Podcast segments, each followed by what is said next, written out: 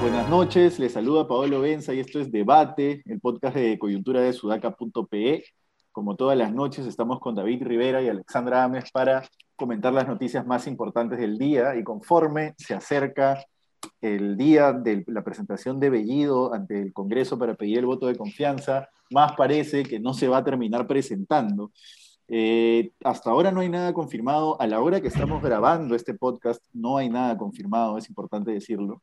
Eh, pero lo que sí hay es eh, el Trome y el comercio hablando sobre cambios de, ministros. El Trome habla sobre el cambio de seis ministros, incluido Guido Bellido, y el comercio habla sobre el cambio de tres ministros que se estaría barajando en Palacio, que estarían en evaluación, que son Walter Ayala, que tomaría el golpe, digamos, eh, por ser el ministro de Defensa por el comunicado que emitió la Marina, que salió con el logo arriba, digamos, el membrete del Ministerio de Defensa, Iber Maraví y Juan Francisco Silva, el cuestionado ministro de Transporte. Iber Maraví es el de Trabajo, ¿no? Entonces, eh, Cerrón, como ya es costumbre, ha respondido en Twitter eh, a, estas especulaciones, ¿no? Defraudar las expectativas del pueblo sería hacer de este gobierno un segundo humanismo pobre Humala, ¿no? Continuando políticas neoliberales e incorporando al exministro, a exministro de Justicia, que no menciona su nombre, que ha empezado un sabotaje al Premier, anhelando ese puesto y dispuesto a conciliar lo que sea. Eh, bueno, no sabemos, no, yo no me voy a meter a especular quién es ese ministro de Justicia, pero lo que dice Cerrón en el tweet, o lo que da a entender, al menos para mí, es que está un poco desesperado, ¿no? Y ya, comentábamos, David, tú de repente profundizas un poco más en esto, que se había abierto una grieta entre Cerrón y Castillo, a raíz de las últimas entrevistas que había dado el primero de estos, ¿no? Y nosotros comentábamos que Castillo terminaba apareciendo una especie de espantapájaros que no, no aparecía en ningún lado y que Cerrón era, el que, era la voz del gobierno, cuando no es así, no tendría por qué ser así en ningún lado, ¿no? Eso sumado, creo yo, al artículo que hemos sacado en Sudaca el domingo sobre cómo Dina Boluarte se ha peleado con Cerrón en la interna del partido eh, y cómo ella es la que está intentando tender puentes en el Congreso para lograr el voto de confianza al gabinete lo que creo que estaría mostrando es que este gobierno termina de partirse. Para mí sigue vigente la hipótesis de que Cerrón es un elemento en el cual tú estás o con Cerrón o sin Cerrón, no hay término medio. Tú rompes con él, sacas a Bellido, sacas al cerronismo del gobierno y por ahí que le das una embajada, una cosa así, si es que él acepta, que no lo creo, no creo, porque tiene una, bueno, no sé cómo es su situación legal, pero le das algo menor y ya está, o, sí, o sigues siendo el espantapájaros nuevamente de Cerrón. No creo que haya un punto medio. Creo que lo que estamos viendo es o el inicio de la deserronización del gobierno absoluta o el 95%, o un proceso en el que Cerrón va a terminar saliendo fortalecido este, y que va a terminar con un choque tremendo con la oposición. Entonces ahora todas las cámaras se van a enfocar en lo que va a pasar en el Congreso, pero si es que sacan a Bellido, eh, si es que efectivamente sacan a Bellido, como dice el Trome, lo que va a ocurrir es que van a tener un mes más, por lo menos, para presentarse ante pleno. No sé si lo tomarán, no sé cuánto de ese mes se tomarán para presentarse ante pleno, pero al menos también sería un aire. Yo creo que Castillo, eh, cuando ha visto Cerrón dando entrevistas, ha dicho, este tipo yo no le intereso. O sea, yo soy para él nada y el, tipo me puede tirar una estocada cuando quiera. Entonces creo que ahí eso lo ha hecho cambiar de opinión sobre si es que se apoya o no se apoya en una persona que yo creo a la que le tenía mucho agradecimiento, ese cariño personal de alguien que lo, lo ayudó a lograr algo que le hizo lograr algo que es ser presidente de la República, no un cariño de amigos o de familia o, eso, sino el cariño que le tienes a alguien o la confianza que le tienes a alguien que te hizo ser presidente o que te hizo lograr algo. Creo que eso se, ha terminado de romper. ¿Cómo lo ven? Sí, Cerrón como, o sea, es como, si Castillo estuvo intentando no romper con Cerrón, es como que Cerrón estuviese eh, empujándolo a hacerlo, ¿no? Y ayer había un artículo en el comercio de Viva, si no me equivoco, en el que contaba que efectivamente esa entrevista que dio primero a Sudaca, o sea que Sudaca es parte de, esa, de, los motivos, y luego este, a Enrique Castillo terminaron de convencerlo a Castillo que a Cerrón no le importaba el gobierno ni Castillo, no le importaba básicamente él y lo que él, y lo que él pensase.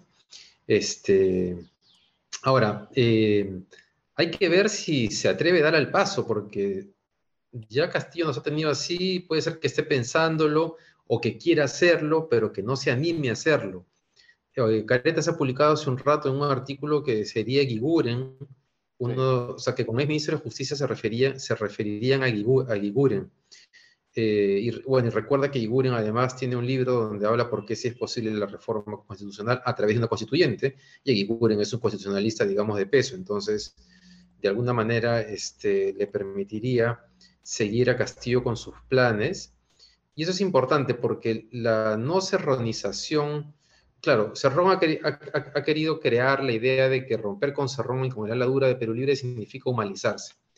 Pero está claro que no es así. Y en ese sentido también hay que tener claro que no es que Castillo vaya a renunciar a sus objetivos. Parece que no quiere renunciar tampoco al tema de la constituyente. Este, o sea que va a seguir siendo un gobierno de izquierda, todo parecería indicar, o de centro izquierda tal vez termina siendo, eh, pero que no, o sea, romper con Cerrón no significa que se va a convertir en Humala y que vamos a tener un gobierno como el de Humala, ¿no? Necesariamente. Sí, em, a ver, yo, coincido contigo, Paolo, respecto a, lo que mencionas de que o estás con cerrón o estás sin cerrón. Eh, creo que el error aquí es que no hay posibilidad de un término medio, pero no hay posibilidad no desde el lado de Castillo. Yo creo que eso es lo que Castillo quisiera. El problema es que me parece que quien no va a dar su brazo a torcer es Cerrón y ahí él va a terminar perdiendo creo que los primeros días eh, su desesperación lo va a traicionar a Cerrón en la medida en la que se dé cuenta que está perdiendo peso, pero si es inteligente se va a poder nivelar, digamos, y a terminar de aceptar que, bueno, por lo menos en algunas cosas puedo seguir teniendo poder, en otras ya no. Em, yo no creo que Castillo eh, le quiera dar la espalda a Cerrón, sino que Castillo está tratando también de mover sus propias fichas de ajedrez para sobrevivir. Y em, las recomendaciones que le ha dado Cerrón, eh, para ser precisos, en, los cargos de primer ministro, ministros, no son las mejores. Entonces, creo que Castillo empieza a ser consciente de que tampoco puede eh, seguir cometiendo estos errores. Y ya habíamos mencionado, si no me equivoco, el jueves pasado, eh, respecto a esta posibilidad del cambio de, nuevo canciller, ¿no? Que no sabíamos todavía quién iba a ser el nuevo canciller. Y si bien el, nuevo canciller es una persona que, eh, muy controversial, digamos, ¿no? Que genera mucha controversia por el pasado que tiene, no es una persona cercana a Perú Libre, para el propio Cerrón representa el neoliberalismo. Entonces, em, es una señal para mí de que Castillo no necesariamente va a seguir eh, optando por todas las recomendaciones de Cerrón, ¿no? Entonces, creo que aquí el juego está eh, desde Cerrón, perdón, desde Castillo hacia Cerrón es, oye, ¿lo tomas o lo dejas, no? O sea, acá te puedo escuchar hasta cierto punto, pero quien decido soy yo, ¿no? Y como digo, ¿no? Creo que Cerrón va a poder hacer una, va, a una pataleta, no va a reaccionar inteligentemente como me parece que lo está haciendo estos días, pero luego él mismo, si es inteligente, se va a dar cuenta que tiene que nivelarse porque o pierde todo o por lo menos puede seguir teniendo una pequeña cuota de poder, ¿no? Ahora, yo vuelvo a la hipótesis de que no sé si es que él se conforme con una pequeña cuota de poder, pero nivelarse, nivelarse en cuanto a, a, a lo que él piensa que es nivelarse, no creo que ocurra. Él ya convocó a una marcha, no sé cuánta gente vaya a la marcha y de repente se va a hacer un primer termómetro de cuánto poder real tiene Cerrón en la calle para defender a Castillo y de cuánto se tiene que cuidar o, eh, Castillo o cuánto tiene que, que, mantenerlo al lado, ¿no? Pero ya convocó una marcha a todas sus bases para defender el gabinete Bellido, ¿no? Entonces Vamos a ver si es que esa marcha es multitudinaria o no, pero eso para, para mí es una muestra de que no va a querer tener eh, medias tintas con el gobierno, que quiere ser él el que marque la agenda o si no nada. Eh, y lo otro, yo creo que el, nombramiento de Maurtua es la primera, como el, prólogo de este, de este capítulo que estamos viendo y que vamos a terminar de ver hasta el 26, ¿no? Creo que, que es eh, el nombramiento de Maurtua y la reacción de Bermejo y de Cerrón es el, digamos, la primera muestra de cómo Castillo podría estar decidiendo y optando por un, gobierno más viable, que es, básicamente lo que es. Tú no puedes tener un gobierno viable si es que es al, estilo de Cerrón. Lo que vas a tener nada más es un gobierno que va a chocar y que va a apostar por cerrar el Congreso lo antes posible y gobernar de esa manera, pero eh, un gobierno viable que realmente respete la separación de poderes y que, que camine como tiene que caminar es imposible si es que sigues con Cerrón, ¿no? Entonces, eso, eso así lo veo yo. Ahora, un tema importante es que, eh, digamos, Bellido ha estado trabajando todos estos días en vano. Eso yo no entiendo, ¿no? O sea, si Castillo termina sacando a Bellido, también es una muestra de que nunca tuvo nada claro y que ha estado 26 días sentándose un ratito en el sillón y viendo más o menos cómo funciona la cosa. Y eso no es un mensaje menor, no es un mensaje menor para un, para un país cuyos empresarios, cuyas grandes empresas esperan mínima predictibilidad para actuar, ¿no? Entonces, vamos a ver si es que termina o no cambiando el Premier. Sí, sí es el, claro, porque puede ser que haga cambios en algunos ministerios y que no se termine de animar por cambiar de Bellido. Ahí lo que dicen es que Bellido le ha gustado el poder, entonces que ha, estado bien, bien acomodadizo, bien pragmático, incluso marcando distancia de Cerrón para quedarse pues ahí, ¿no? Pero claro, lo que ha pasado es que en los últimos días han seguido apareciendo este, eh, posts de Facebook de, de Bellido, que son como indefendibles, pues entonces, este, que reafirman pues su creencia en la violencia, en el maoísmo, ¿no? En fin, entonces no sé qué tanto es defendible. La encuesta de ayer este, es importante, la del IEP, porque, claro, está claro que Cerrón no cree en las encuestas, no, sé si Castillo creerá, eh, pero está clarísimo que Castillo está peor que el primer mes de PPK, o sea, eso es como es, decir bastante, ¿no? Este, un gobierno que era débil políticamente, eh, en, su primer mes era más fuerte que, lo que hoy día es Castillo.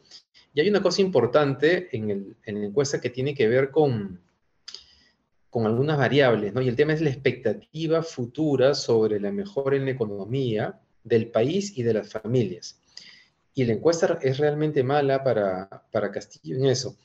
Hace unos años, eh, Jürgen Schultz, economista de la Pacífico, publicó un libro que se llamaba Bonanza Macroeconómica y Malestar Microeconómico, donde hacía una correlación entre aprobación presidencial y expectativas económicas de la población. Y la correlación era casi perfecta, ¿no? Si tú crees que te va a ir mal económicamente, a ti y al país, la gente no te va a querer, es así de sencillo, y la cosa viene muy mal. En el caso del país, este, solamente el 29% cree que, que, puede ser mejor, con PPK era 49 y con Vizcarra 37. Igual en Vizcarra y Kuczynski era 43-45, Castillo 23, y peor en el caso de Castillo es 43%, ¿no? Con PPK era 8%. O sea que a solo un mes pienses que la situación económica del país va a, estar peor en, eh, en el futuro, que un 43% lo crea, es como es un arranque muy malo para un gobierno. Sí. Sí, dale, dale. No, es, que ha, empezado muy mal eh, y bueno, por un lado, voy a empezar por, la causa más pequeña. Por un lado, tenemos una derecha que está tratando de bombardear como sea, pero por otro, que es la causa principal, es que ellos mismos están cometiendo grandes errores y yo no encuentro personas sensatas, de buen criterio, que se sientan cómodos de defenderlo, ¿no? ¿Quién va a defender a un gobierno de Castillo con todos los errores que están cometiendo? Entonces, eh, se va quedando solo Castillo, se va quedando, de, eh, eh, y, eso no ayuda tampoco porque gente que tiene realmente experiencia en el Estado, capacidad, no acepta sino más un cargo de ministro, ¿no? Debajo pueden haber servidores públicos porque la lógica es otra, el, ese servicio público es, es, una carrera, digamos, que, que, se toma, digamos, es una profesión, digamos, ¿no? El servicio civil. Eh, pero, pero ya a nivel de, ministro, pues hay gente que se podría quemar si es que aceptan un cargo con Castillo. Entonces, se va quedando solo eh, y yo espero, yo justo eh, he grabado el día de hoy el video de, de Sudaca, la videocolumna que sale mañana, pero lo adelanto, ¿no? O sea, una de las cositas que digo ahí es que si realmente Pedro Castillo quiere escuchar al pueblo, por lo menos tiene que empezar uno, a leer las encuestas, eh, escuchar las encuestas, ¿no? Y dos, dar más muestras de apertura. No, nunca, no le hemos, yo no le he escuchado ni una palabra todavía, ¿no? O sea, por ahí corriendo una periodista de Canal N, me parece que fue, ¿no? Que le sacó un par de preguntas, pero mientras tanto al costado pues habían terminado de empujar a otra de Canal 7. Entonces, em, no, o sea, o sea, ¿cómo va a gobernar para el pueblo si ni siquiera muestra apertura, ni escucha ni quiere dialogar, ni da señales de dialogar, ¿no? Entonces, yo no le auguro un buen futuro a menos que haga control de daños, ¿no? Es lo que yo le tomaba a Vergara en la entrevista con, con Patrio en la República, ¿no? Que decía si Correa, si es que Chávez, si es que Eva han funcionado, es porque son tipos que te sostienen una entrevista, que te rebaten un buen entrevistador, que salen airosos de preguntas fregadas, que pueden darte un discurso en la plaza, y, ah, y, bueno, quizás Castillo también lo puede hacer, ¿no? Pero que pueden darte un discurso en la Plaza San Martín, en este caso, por ejemplo, ¿no? Y con, con, no sé, con miles de miles de personas en Lima, por ejemplo, ¿no? Entonces creo que eso es clave y lo que decías, David, es importante, ¿no? Todo el mundo dice que no cree en las encuestas hasta que las encuestas eh, le ponen una aprobación más baja que lo que debería tener, entonces empiezan a creer en las encuestas. yo creo que Castillo también tiene un factor ahí, ¿no? Ha visto la encuesta, ha dicho, mira, tonto tampoco soy, y entonces si sigo por esta línea, en cualquier momento voy a perder el apoyo total de la población suficiente como para que me defiendan y me van a vacar, pues y ya está, ¿no? Oye, ahora un tema importante, este, estamos claros cuáles son cuál es la lectura negativa de la encuesta, pero también hay una cosa interesante. A ver, solamente para terminar lo de, la, lo, de los temas negativos, ¿no? Eh, en términos de confianza, solo el 13%, o sea, Castillo le inspira confianza solamente el 13% de la población total.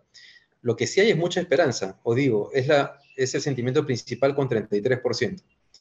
Pero también es cierto que hay una diferencia muy marcada entre Lima regiones y que los niveles de esperanza, confianza, aprobación eh, de los niveles socioeconómicos de, de y E y de algunas regiones del Perú como el sur o el centro, este, es alta y guarda relación con los niveles de votación que tuvo Castillo en la segunda vuelta. Claro, los niveles de aprobación no, no son de 70-80%, pero bueno, son de 40%, 45%, ¿no?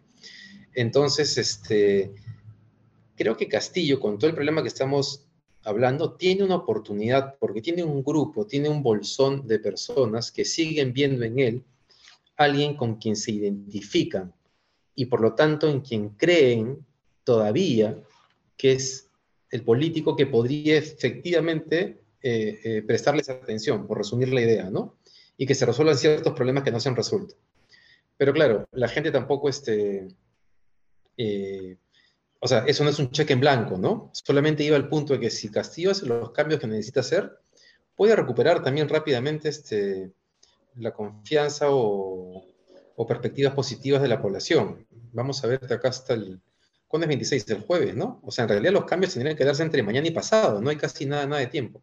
Pero bueno, a eso iba, que igual hay una base social que Castillo puede recuperar también con rapidez si es que hace lo que tiene que hacer es que ese es un gobierno viable, pues David. O sea, si es que el gobierno decide cobijar esa base social que tiene en el sur y el centro y no sé, pues por ejemplo, hacer algo parecido a lo que hizo en Bolivia y nacionalizar los hidrocarburos simbólicamente, renegociar los contratos, ese tipo de cosas tienen sentido, probablemente no práctico, no estaría de acuerdo desde el punto de vista práctico, pero políticamente tienen sentido. Lo que no puedes hacer es tener un gobierno como el que te plantea el serronismo de poner un premier de total confrontación con el Congreso, que tú sabes que es un premier flusible, que si le dan la confianza es solamente para censurar a los ministros en los próximos días uno por uno. Entonces, eso yo creo que Castillo lo está viendo, está viendo que hay un camino de gobierno posible, viable, y hay otro camino que es irse al abismo mañana, pasado, en los próximos meses. Entonces, sí te diría que, Castillo es inteligente eh, políticamente y está viendo eso que tú dices, está diciendo, bueno, tengo este bolsón, no lo quiero perder, ya perdí un montón, no quiero terminar de, irme al, hueco. Pero bueno, pero bueno, otra cosa cortita que quería comentar eh, antes de que se nos acabe el tiempo es, tenemos tres minutitos, pero es que se siguen adjudicando logros ajenos, ¿no? Bermejo acaba de decir en su Twitter nuevamente que tenemos gobierno a raíz de que las Bambas ha anunciado que va a pagar una cantidad de dinero, más de 3 mil millones de soles, dice él. En realidad, de esos 3.690 son de una deuda tributaria que Sunat ya le había ganado en octubre del año pasado en el Tribunal Fiscal y por ende tenían que pagarla. Simplemente están esperando a que el Tribunal Fiscal determine el monto exacto, es decir, vuelva a, a recotejar y vuelva a darles el monto y los otros 2.400 son impuestos a la renta que pagaban todas las empresas y que la empresa, las Bambas, no pagaba porque no generaba utilidades, pero que ya se sabía que iba a pagar utilidades en el 2021. Entonces, se siguen adjudicando logros ajenos, creo yo, porque no tienen ese, ese logro que sí han tenido otros gobiernos de izquierda en Latinoamérica, como por ejemplo el de Evo Morales, que muy rápidamente, entre comillas, nacionalizó los hidrocarburos, sentó a las empresas a negociar a la mesa les dijo 80-20, 80 para mí, 20 para ti, y pudo presentar un logro ante la población. Creo que ellos no tienen eso y por eso se siguen adjudicando logros ajenos. Sí, es muy probable. Oye, yo quería más bien, no, yo suscribo todo, pero tal vez podemos hacer un comentario de dos minutos después sobre la congresista que hizo su festejo, porque siempre hablamos de las desgracias que tenemos en el gobierno. Ah, sí, sí. A tu vecina, ¿verdad? ¿no? Que, que además, que no, además que no te invitó. No me este, invitó, oye, ¿por qué no me, por qué no me invita? Ya, mira, este, sobre Bermejo, yo creo que si realmente se quiere adjudicar logros para mejorar la recaudación, que por lo menos haga un proyecto de ley que declare de interés nacional la mejora de la experiencia del usuario para que el contribuyente pague de manera más fácil. Bravo, Oye, bravo, yo, yo sufro, no saben cómo sufro para pagar con la SUNADO y es terrible, pero aún así cumplo con mi deber. Y ah, yendo a temas más importantes, como el cumpleaños de la mm, señorita eh, Araceli, es Araceli, ¿no? Se llama Amuruz. Eh, ella es mi vecina, pues, pero no, ha alquilado una casa en otro lado, no sé si se ha mudado, no sé porque yo ya no veo patrullas por acá.